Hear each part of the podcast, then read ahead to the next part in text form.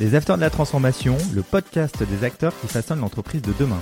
Un nouveau rendez-vous qui donne la parole aux dirigeants, présenté par Fanny Bourdin, une production adéquancée. Bonjour à toutes et à tous. Dans les Acteurs de la Transformation, cette semaine, nous avons l'immense chance de recevoir Alain Clot, le président fondateur de France FinTech. Bonjour. Bonjour. Comment se porte le secteur des FinTech actuellement, Alain? La fintech française se, porte très bien, elle est en très forte accélération. C'est d'ailleurs l'écosystème qui croît en proportion le plus vite en, Europe. Ça peut se mesurer de, différentes façons, mais l'agrégat qu'on utilise en général pour le mesurer, c'est les levées de fonds. Et du point de vue des levées de fonds, on est en très forte accélération. On a levé 1,5 milliard depuis le début de l'année, ce qui correspond à plus qu'un doublement par rapport à l'année dernière. D'accord, donc en 2020, c'était, on était à combien à peu 800 millions, quelque chose comme ça. Et l'année, évidemment, n'est pas encore euh, terminée. Et au-delà du montant brut, c'est aussi de voir la, qualité des, levées, la qualité des investisseurs euh, mondiaux qui souscrivent à ces augmentations, et puis l'objet de ces investissements qui est essentiellement le développement international, le recrutement, une très forte accélération. Comment ça se fait? D'abord, la, fintech française est très attractive pour les investisseurs euh, mondiaux, globaux. D'une part parce que c'est un gisement de compétences reconnues en intelligence artificielle, euh, en algorithme, euh, en finance, dans lesquelles nos formations sont parmi les, meilleures en Europe et quelquefois du monde. Ensuite parce que le consommateur français est en train d'évoluer très fortement en, faisant beaucoup plus de shopping en termes de services financiers, les applications de paiement, les néobanques, etc., etc. Et puis enfin, c'est le Brexit. dans mon secteur, le, il existe quelque chose qu'on appelle le passeport réglementaire qui permet, quand on est agréé dans un pays, car la finance est toujours euh, réglementée, d'accéder aux autres pays de l'Union européenne. Et les Anglais vont perdre ça. Donc évidemment, mécaniquement, ça favorise aux principales places du continent. Vous m'amenez à ma deuxième question. Comment se positionne la FinTech française en Europe? Eh bien, historiquement, c'est l'anglaise, hein. c'est Londres qui était dominante, parce que c'est la première place financière euh, d'Europe et une des principales du monde. Euh, on a très fortement progressé en particulier dû au fait que les financements en, capital risque sont enfin arrivés euh, en France et maintenant on est dans les deux premiers européens de ce point de vue. Donc euh, ça, ça a fortement accéléré les choses. Je parle du Brexit qui a été un, accélérateur, que comme citoyen je suis triste, mais comme président de France FinTech, euh, c'est Noël tous les jours. Et je rappelle que grâce à cet agrément, ce passeport réglementaire, une FinTech française a accès à 500 millions de consommateurs dans l'Union européenne, ce qui est de loin le premier marché euh, financier au monde, bien avant les États-Unis et bien avant la Chine. D'après ce que je comprends, on est les premiers donc en Europe. Non, non, on n'est pas les premiers. On n'est pas les premiers en Europe. Je dis juste que notre taux de croissance euh, est très rapide. Juste un indicateur, l'année dernière, en termes de levée de fonds, on a cru de 23% environ. La moyenne européenne, c'était une baisse de 8%, l'année de la pandémie. Hein. Donc on croit plus vite que la moyenne, mais Londres est toujours euh, devant nous. Et puis il nous manque aussi, euh, par exemple par rapport à l'Allemagne, des super poids lourds de valorisation comme les, les Revolut, euh, comme les N26, comme les, Klarna, ces acteurs extrêmement valorisés. Mais si on accepte ces quelques super géants, en termes de densité d'écosystème, en termes d'accélération, on est parmi les tout meilleurs. Que vous pouvez nous citer quelques startups les plus prometteuses? Lydia, euh, que tous les moins de 35 ans connaissent, c'est une application bien connue. 30% euh, des 18 à 35 ans utilisent Lydia. Euh, October, qui est un des leaders européens du financement participatif, du crowdfunding. United Credit, qui est un des leaders du crédit à la consommation alternatif. IBAN First, qui est une néobanque dédiée au, au TPE, euh, PME, Ledger, qui est un acteur de référence mondiale euh, pour sécuriser les opérations de crypto-monnaie. Voilà, ça c'est des.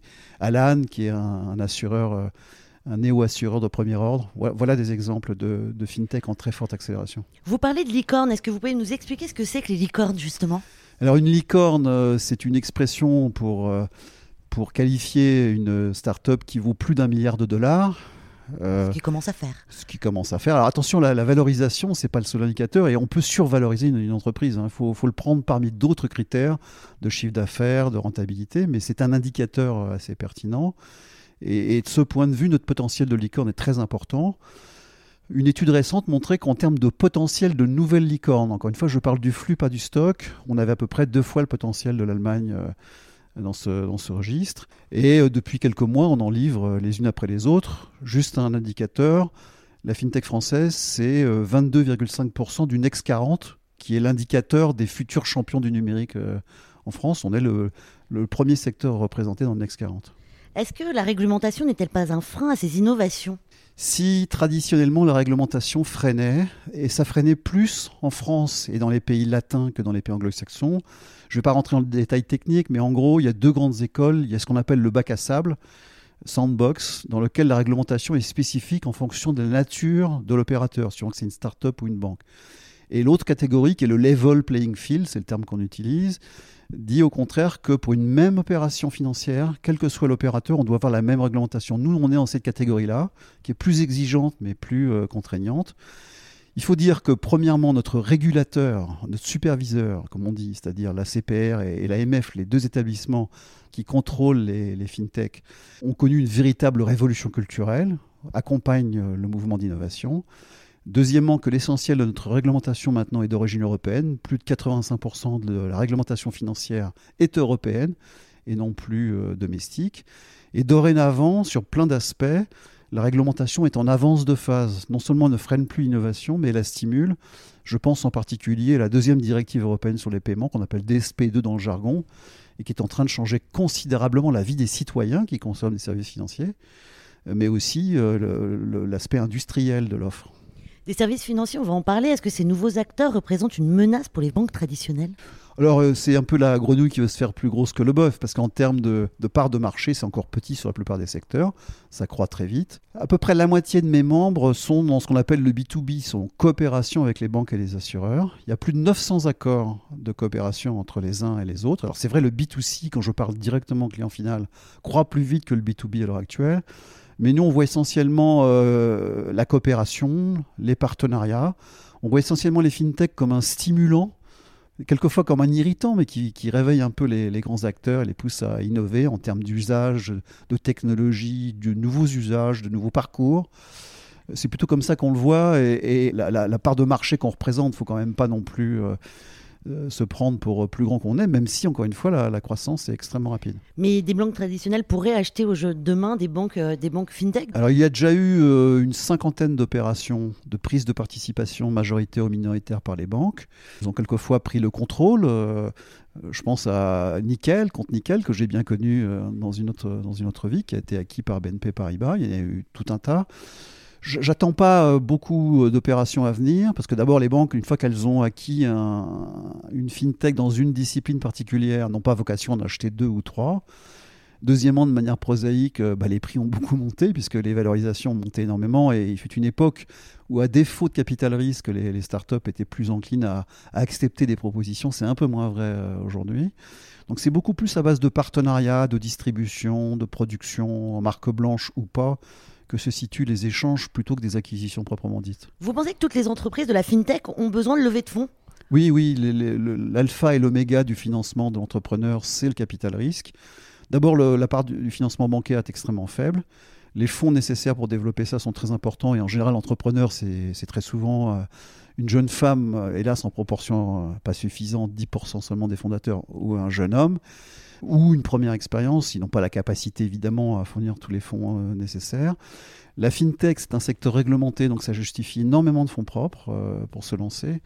Donc oui, on a besoin de capitalisme, mais de ce point de vue, la France est passée presque de la position de queue de peloton à la tête de peloton en quelques années. Et aujourd'hui, on est un des grands marchés du capital risque en Europe. Une accélération à la Usain Bolt. Si on veut. Mais c'est un exercice d'endurance, euh, Usain Bolt. Euh, je suis pas sûr que la comparaison soit totalement pertinente parce que nous, on, court un marathon. Les banques de réseau ont-elles dû s'adapter à cette, cette, nouvelle donne? Oui, elles s'adaptent à cette nouvelle donne, mais elles s'adaptent surtout au fait que les consommateurs euh, ont des nouvelles exigences en termes d'expérience utilisateur, en termes de nouveaux usages. C'est essentiellement en termes d'usage que s'est située la première vague d'innovation.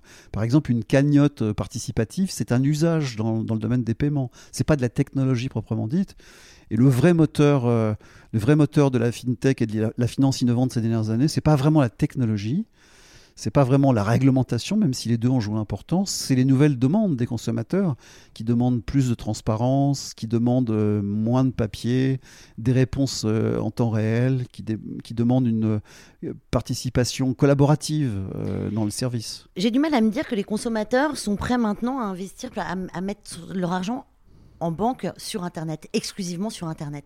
Donc il y a des, vrais changements de consommation? Oui, on, voit des vrais changements. Maintenant, euh, le plus souvent, il s'agit de répartir ses activités, son patrimoine, ses opérations parmi plusieurs acteurs. C'est assez rarement tout placé d'un côté ou de l'autre, donc il y a une multibancarisation.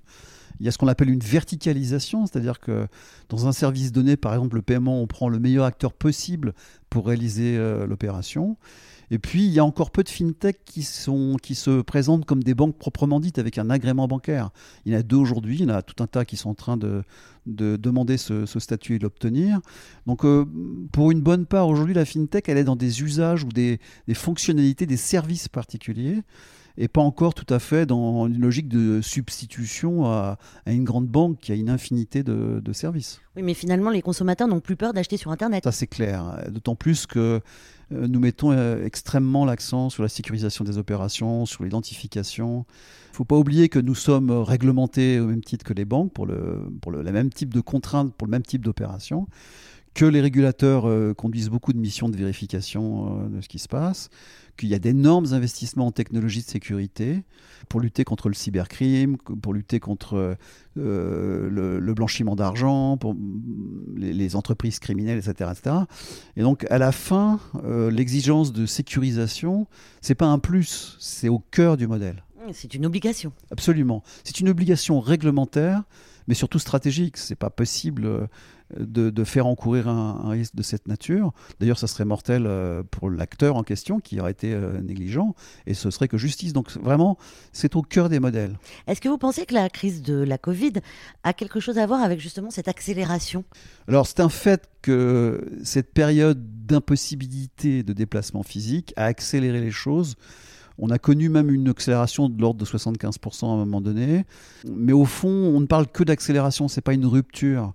C'est le plus grand recours aux services numériques euh, en matière de services financiers, est à l'image de ce qu'on trouve pour toute la société, euh, dans laquelle une plus grande partie des services sont euh, accessibles par Internet, en complémentarité souvent d'ailleurs avec des services dits traditionnels et avec l'intervention d'un être humain, un conseil augmenté.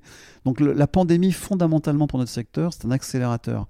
C'est pas un changement de nature il y a euh, une pression extrêmement forte des grands acteurs de la technologie mondiale sur les services financiers.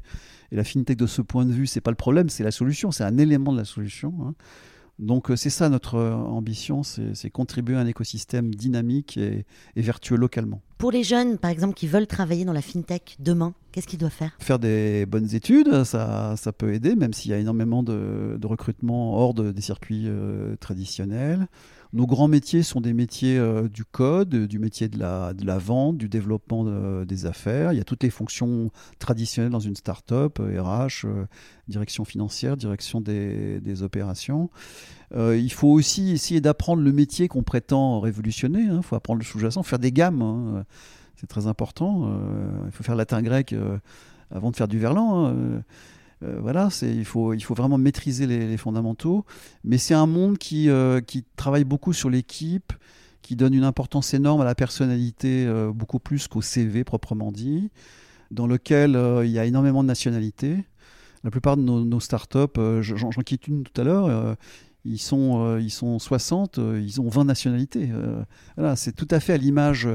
Une très grosse partie de nos membres sont déjà présents sur 3, 4, 5 pays. Euh, c'est une combinaison de talents assez exceptionnels. C'est un équipage, euh, quelquefois un peu dans la tempête d'ailleurs, hein, mais c'est un équipage profondément une start-up. Alain, avez-vous des acteurs de la crypto-monnaie dans le secteur de la fintech? Bien sûr, la crypto-monnaie, c'est de la finance innovante, c'est de la technologie. Donc oui, on a toutes sortes d'acteurs euh, dans la chaîne de valeur de la crypto-monnaie. Et on a même un, acteur qui est devenu un leader international, c'est Ledger, qui d'ailleurs, dorénavant, une licorne, ça fait partie de, de nos licornes qui propose des solutions de sécurisation, de, de coffre-fort euh, euh, virtuel euh, de la crypto-monnaie.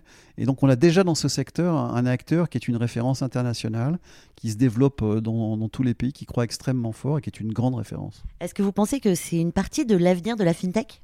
Oui, c'est un secteur qui va se développer fortement, qui a encore toutes sortes de défis à, relever bien connus. Oui, mais c'est un secteur qui est en forte accélération et qui donne lieu à des investissements extrêmement importants pour les banques également.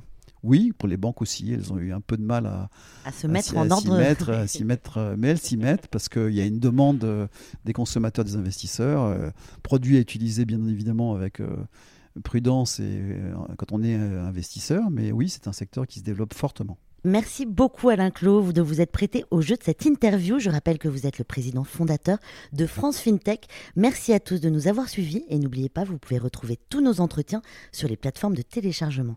Bonne fin de journée à tous. Les Afters de la Transformation, une émission à réécouter et à télécharger sur adconci.com et toutes les plateformes de podcast.